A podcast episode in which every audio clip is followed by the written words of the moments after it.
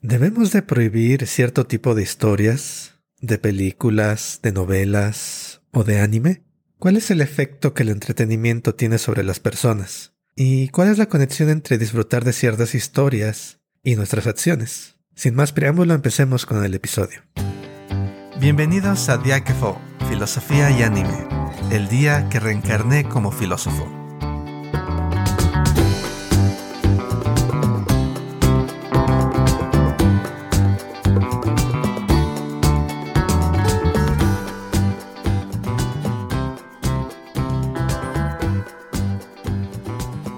Bienvenido, bienvenida a un nuevo episodio de nuestro podcast.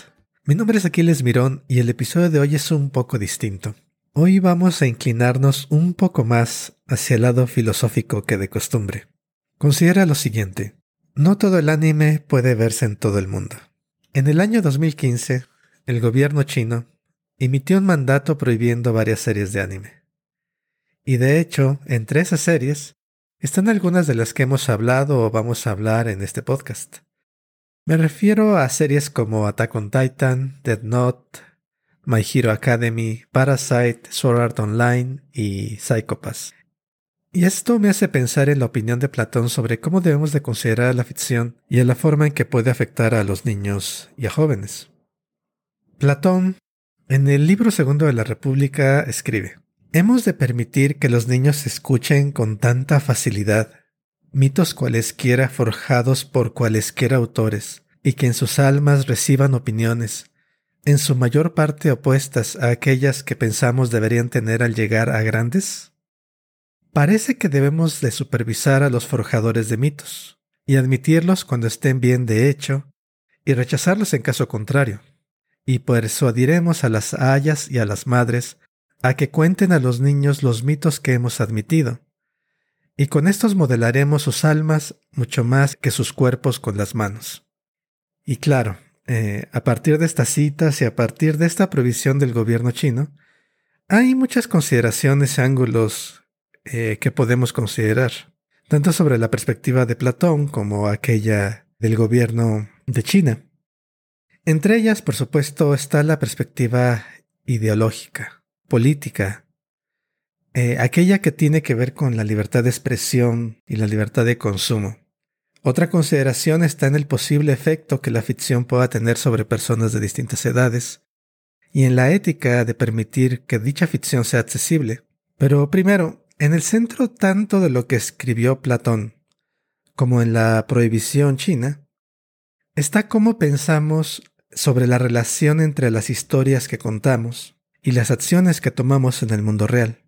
Esta relación es central porque es una premisa en ambas consideraciones y por ello empecemos por considerar cómo nos sentimos y actuamos frente a ficción y frente a la realidad. Podríamos empezar a hablar de una ética de la ficción.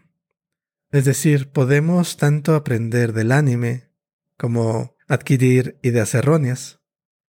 Ahora bien, ese aprendizaje, ese modelado de almas, según Platón, no se refiere solo a la teoría, sino también a las actitudes. La ficción no trata solo de información o de datos, de meras proposiciones falsas o ciertas, sino en su centro tiene un componente emocional. Al seguir historias nos alegramos, nos asustamos, enojamos, nos emocionamos. Y hay muchos detalles que entran cuando pasamos de una narración a algo que nos afecta de manera emocional. Pero hay un planteamiento que nos puede ayudar a clarificar el problema. Una forma de entenderlo es considerar algo llamado la paradoja de las emociones ficticias. La paradoja de las emociones ficticias o la paradoja de la ficción es una paradoja propuesta por Colin Radford en 1975. Y esta paradoja consta de, de tres proposiciones. La primera nos dice, las personas experimentan emociones por objetos y situaciones ficticias a sabiendo que son ficticias. Es decir, sabemos que lo que la, que la historia nos está contando, los personajes, los eventos, no son reales, pero sin embargo nos hacen sentir emociones. La segunda parte de la paradoja está en que las personas no creen que estos objetos y situaciones existan en realidad. Y la tercera donde entra la contradicción, nos dice que para experimentar una emoción hacia un objeto o situación, uno debe de creer que dicho objeto o situación existe. Esta contradice directamente a la primera, porque ahora estamos diciendo que, que para poder experimentar, para que una emoción sea válida, para que una emoción se produzca en una persona racional, esa persona debe de creer realmente que el objeto o la situación que causa la emoción realmente está allá afuera. Si no, no tiene sentido. Digamos que el planteamiento de Radford, de Colin Radford, nos dice que una persona racional no encontraría, le resultaría absurdo, que hubiera una emoción, como enojarse o alegrarse, hacia algo que no está realmente ahí. Y sin embargo, nos dice esta proposición, cuando consideramos la primera, que es cierta, la primera de las proposiciones, en el mundo, en el mundo real, las personas experimentamos emociones. Nos apasionamos, nos identificamos, eh, nos enojamos con cosas y, eventos que no tienen presencia en nuestro mundo al que llamamos real.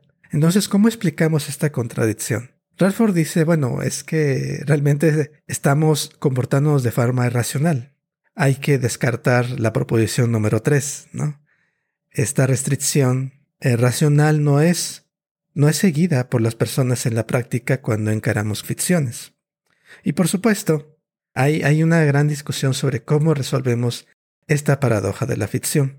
Pero lo interesante, para lo que nos ocupa, es que estas proposiciones de la paradoja nos están indicando una serie de componentes que nos servirían para entender lo que ocurre cuando hablamos de anime que es prohibido por ejemplo, o lo que nos decía Platón al principio.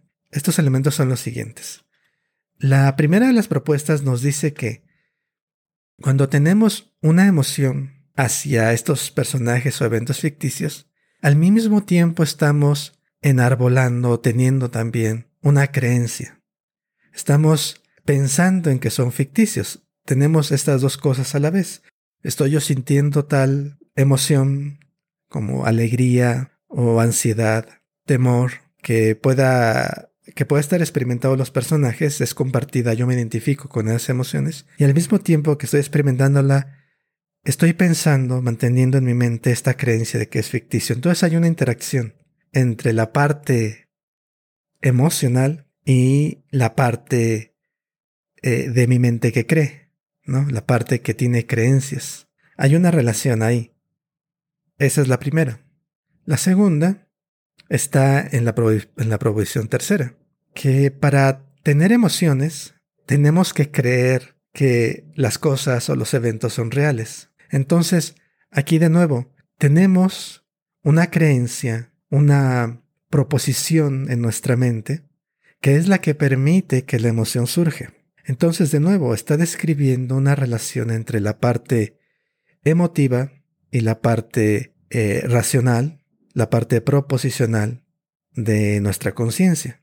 Es decir, lo que nos trae la paradoja para nuestros propósitos de este podcast es sacar a la luz esta relación entre las historias que escuchamos, nuestros sentimientos y la parte, digamos, racional, proposicional, la parte de creencias la parte de pensamientos que nos dicen que tal o cual cosa son verdaderas o son falsas, ¿no? En la primera proposición nos dice que tenemos esta emoción hacia los personajes y al mismo tiempo estamos pensando que todo esto es ficticio. La tercera proposición nos dice que necesitamos creer que son reales para generar esas emociones. Y ahí está la contradicción, ahí está la paradoja.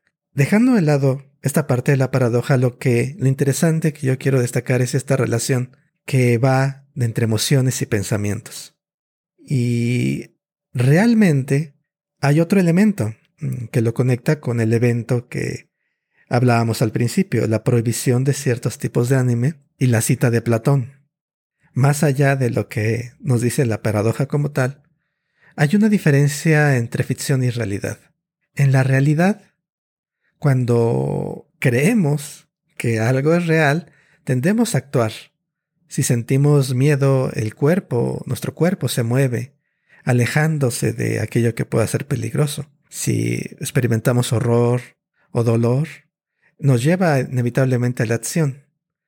Pero cuando estamos participando o leyendo de historias, en una película de horror, en una película de miedo, en una película donde gente está sufriendo, o en libros, o en anime, eh, no nos movemos del asiento. De hecho, estamos ahí porque estamos experimentando estas posiblemente emociones negativas, pero sin, sin embargo forman parte del disfrute de leerlas, de verlas o de escucharlas. Entonces, en la realidad, las creencias sobre lo real nos lleva a la acción. Cuando estamos en este modo de participando en la ficción, no nos movemos, forma parte del placer de la ficción. El que no tengamos que movernos, el que no tengamos que actuar en respuesta a lo que estamos experimentando. En, la ficción, de hecho, hay un placer en, los problemas y en las dificultades de los protagonistas o de los eventos que experimenta un grupo de personas. Entonces, así, si regresamos al problema de, de Platón o del gobierno chino, ¿de qué forma nos puede afectar la ficción? Nos puede afectar para bien o para mal. ¿Y por qué nos puede afectar?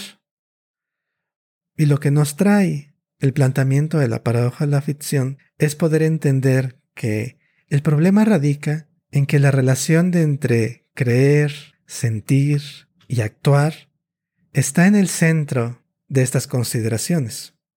Partimos de una historia y podemos llegar a creer algo y esta creencia nos puede hacer, nos permite hacer sentir algo y ese sentimiento nos puede llevar a actuar.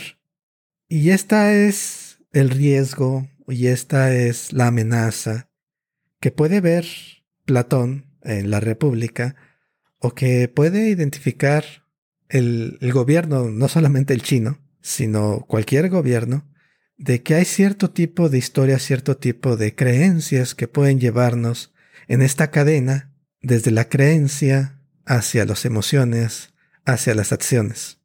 Entonces, ¿por qué debemos, cuál es la justificación para controlar historias? La justificación está precisamente en que una historia puede cambiar, y de hecho no es raro que cambien cómo nos sentimos o incluso cómo pensamos sobre el mundo. Las historias pueden expandir nuestras experiencias. Obviamente no toda ficción tiene este efecto. Mucha ficción se queda en el ámbito de entretenernos, sin hacernos cambiar de conducta o incluso a veces ni siquiera cambiar de cómo nos sentimos, nada más es algo momentáneo pero no llega a cambiar nuestra vida cotidiana. Sin embargo, puede ser que algunas historias, y este es el problema que plantea Platón, y la justificación que también da gobiernos como el chino para prohibir cierto tipo de obras, porque una historia, una narrativa, puede llegar a cambiar la forma en que actúa una persona y, y no nada más estamos hablando aquí, por ejemplo, el caso de los videojuegos, ¿no?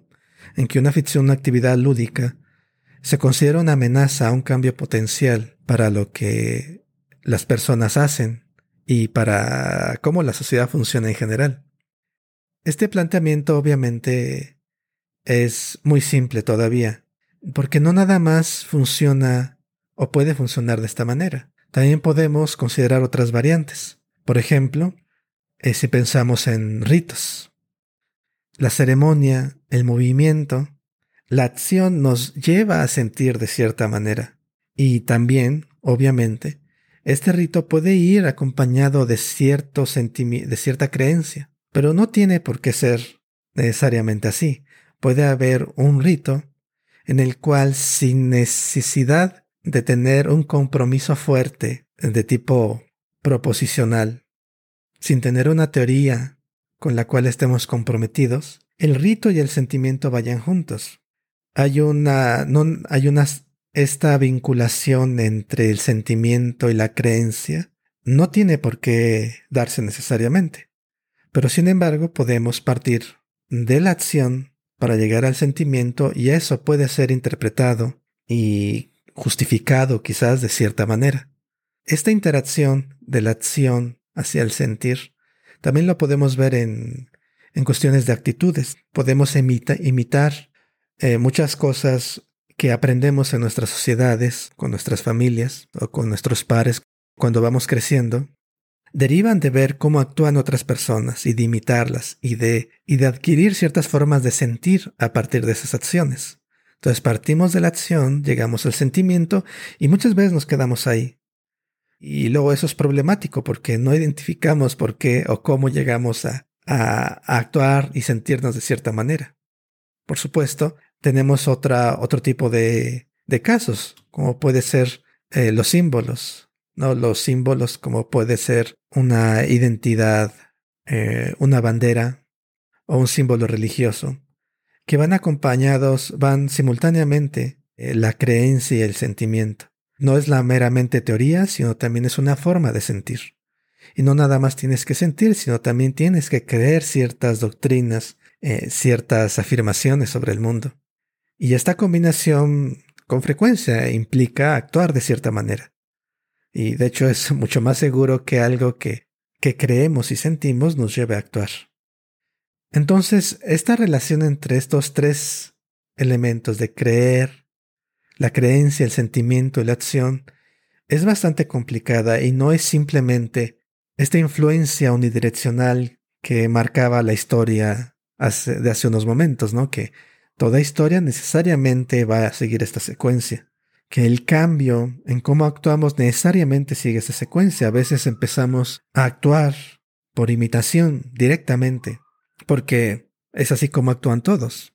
A veces empieza la acción por la forma en que nos sentimos, sin necesidad de que haya una intervención, una narración, una explicación. Y por supuesto, a veces también están estas narrativas que nos dicen cómo es el mundo, o nos dicen cómo es cierto aspecto del mundo, que nos pueden hacer llegar a sentir ciertas cosas y que a su vez esto nos puede llevar a actuar. Pero la relación entre estas tres no es tan, no es tan clara y tan simple como podría pensarse.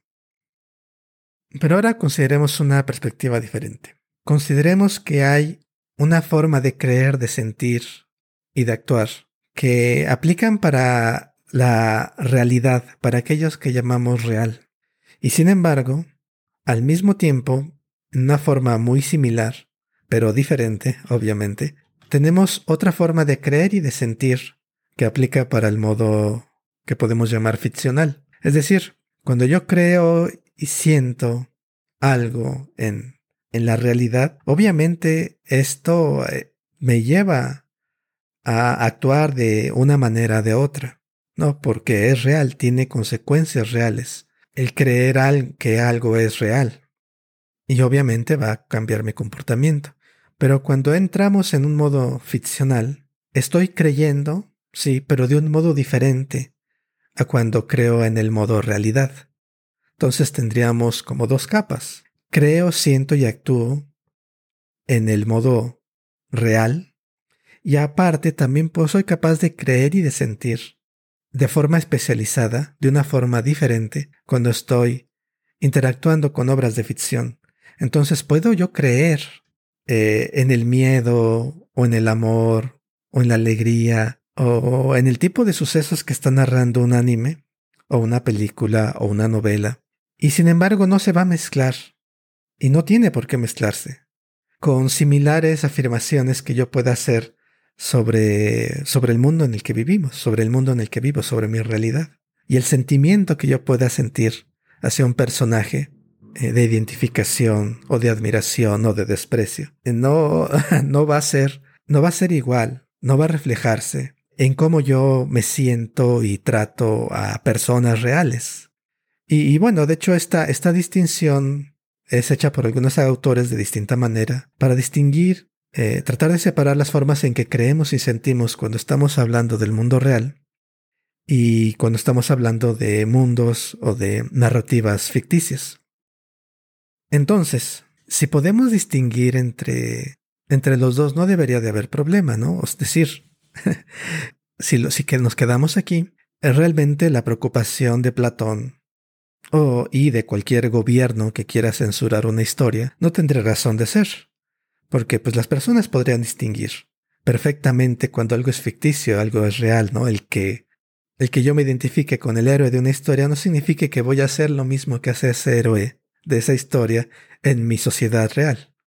Por supuesto que no. Pero el problema es que no se detiene ahí. El problema ocurre cuando existe la posibilidad de que lo ficticio cruce hacia el mundo real. Y la posibilidad de este cruce es el origen y obviamente la justificación de la preocupación de Platón. Esta ocurrencia que hay en que aquello que era ficción se convierte en realidad, ya sea para nosotros o para el suficiente número de personas. Y esta es la que conduce a la prohibición del anime y a las afirmaciones que hace Platón en la República. Y por supuesto, hay muchas implicaciones llegados a este punto, pero lo que quiero subrayar es que el problema realmente no empieza aquí.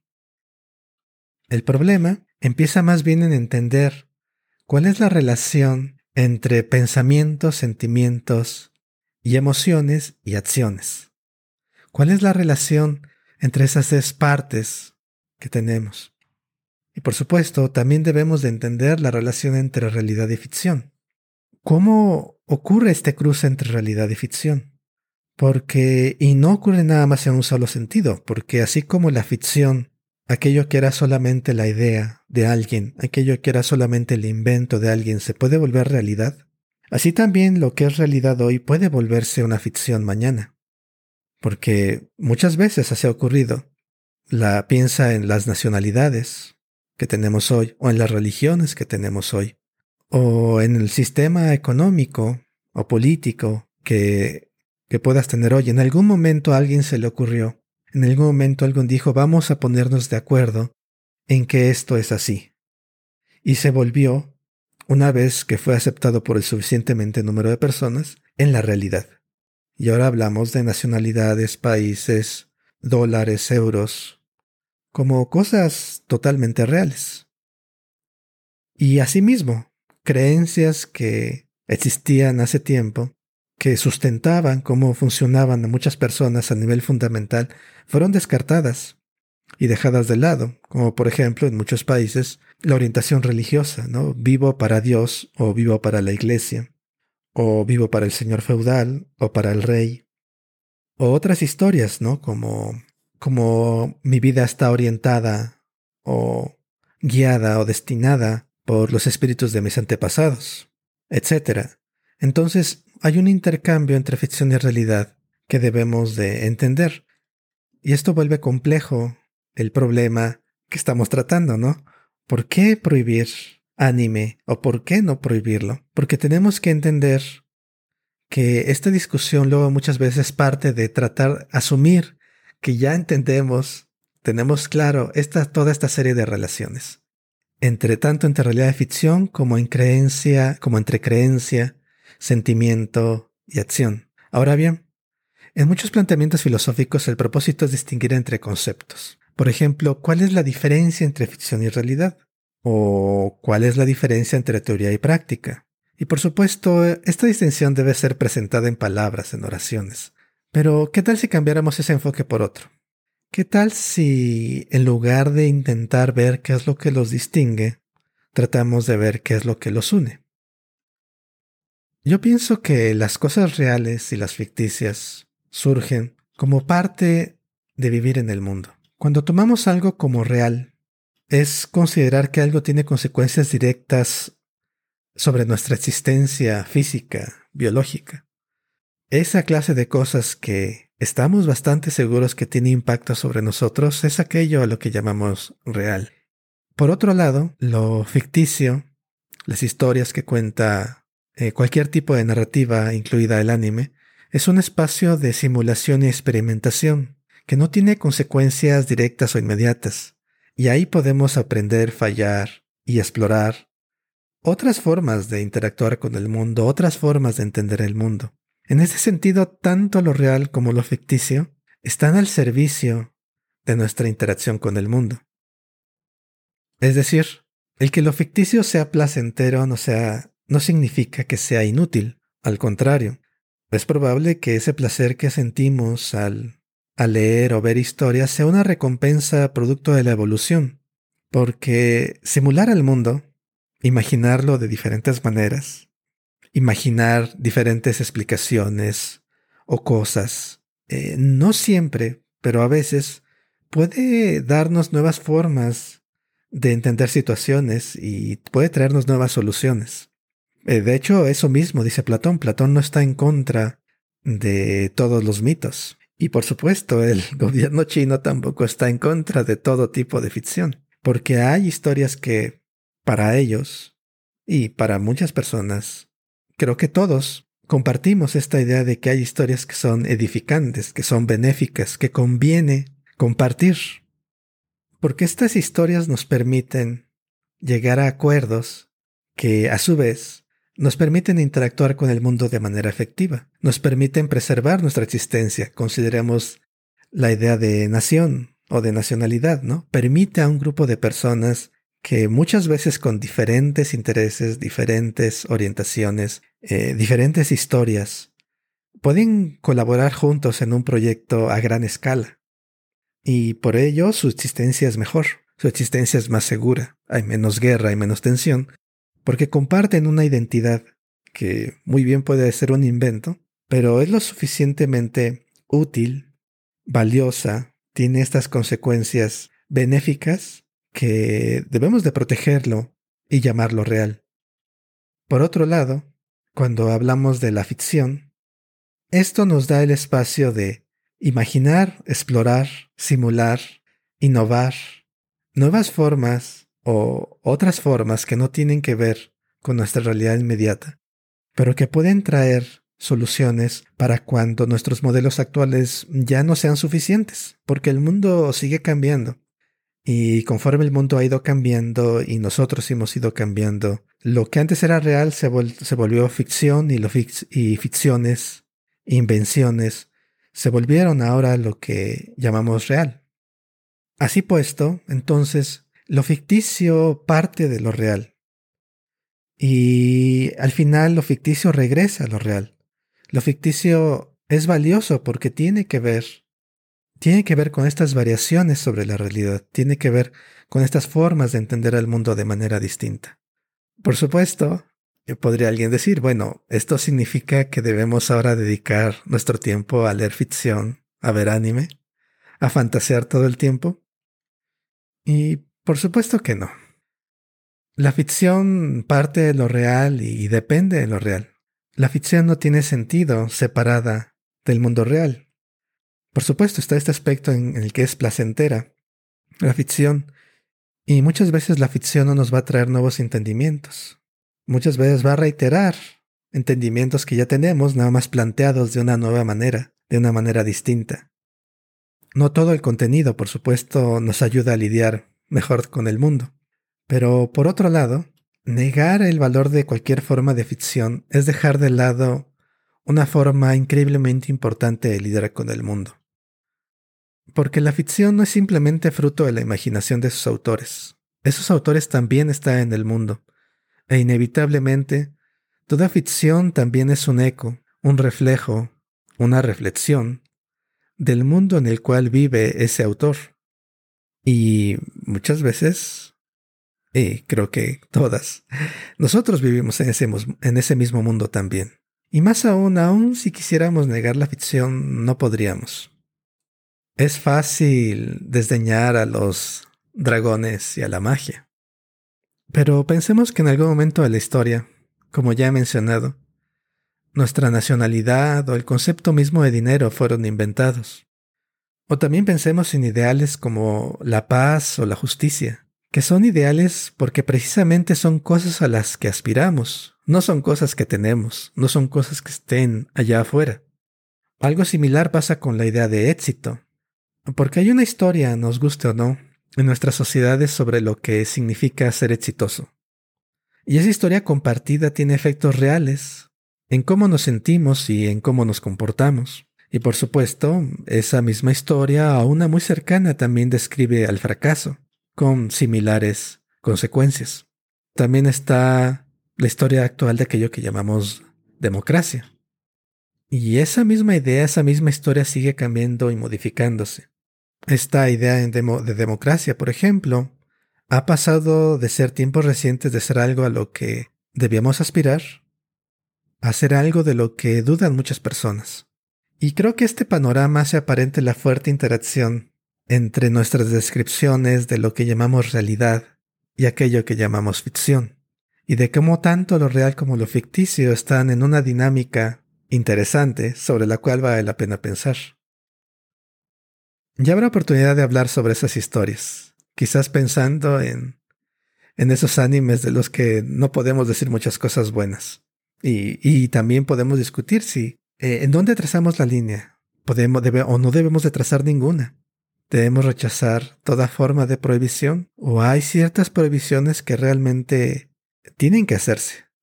Y bueno, ya habrá oportunidad de discutirlas en este podcast. Pero para quien esté interesados, repito la referencia a la paradoja de la ficción. Esta paradoja fue propuesta originalmente por Colin Radford en un ensayo de 1975 llamado ¿Cómo podemos ser conmovidos por el destino de Ana Karenina? Y la formulación particular que utilicé en el podcast de esta paradoja fue tomada de el artículo llamado Ficción de Fred Kroon y Alberto Voltolini, que pueden encontrar en internet en la Enciclopedia de Filosofía de Stanford. Eh, la liga a ese artículo eh, la pueden encontrar en la descripción. Si les interesa ahondar en este problema desde una perspectiva más académica, les sugiero empezar por este artículo de y Voltolini. De nuevo, el enlace está en la descripción. Y muy bien, hasta aquí llegamos hoy. Espero les haya resultado interesante esta relación entre nuestras acciones, nuestras emociones, nuestras creencias y las historias que, que, nos gusta disfrutar. La próxima semana regresamos con la discusión, como siempre, con Javier y con Eduardo. Y no se pierdan este episodio, en el cual hablaremos de una película de anime excelente, Kimi no Nawa, mejor conocida como Your Name, que por cierto está disponible en Netflix, una película muy recomendable. Eh, escríbanos, está nuestro correo, eh, filosofiayanime.gmail.com. También pueden escucharnos donde quiera que escuchen podcast, Apple Podcast, Google Podcast, Spotify. Todos los enlaces están en nuestra página web filosofiayanime.com y también pueden encontrarnos en plataformas como YouTube, Instagram y Facebook. Gracias por acompañarme hoy, que estén muy bien y nos escuchamos la próxima. Bye.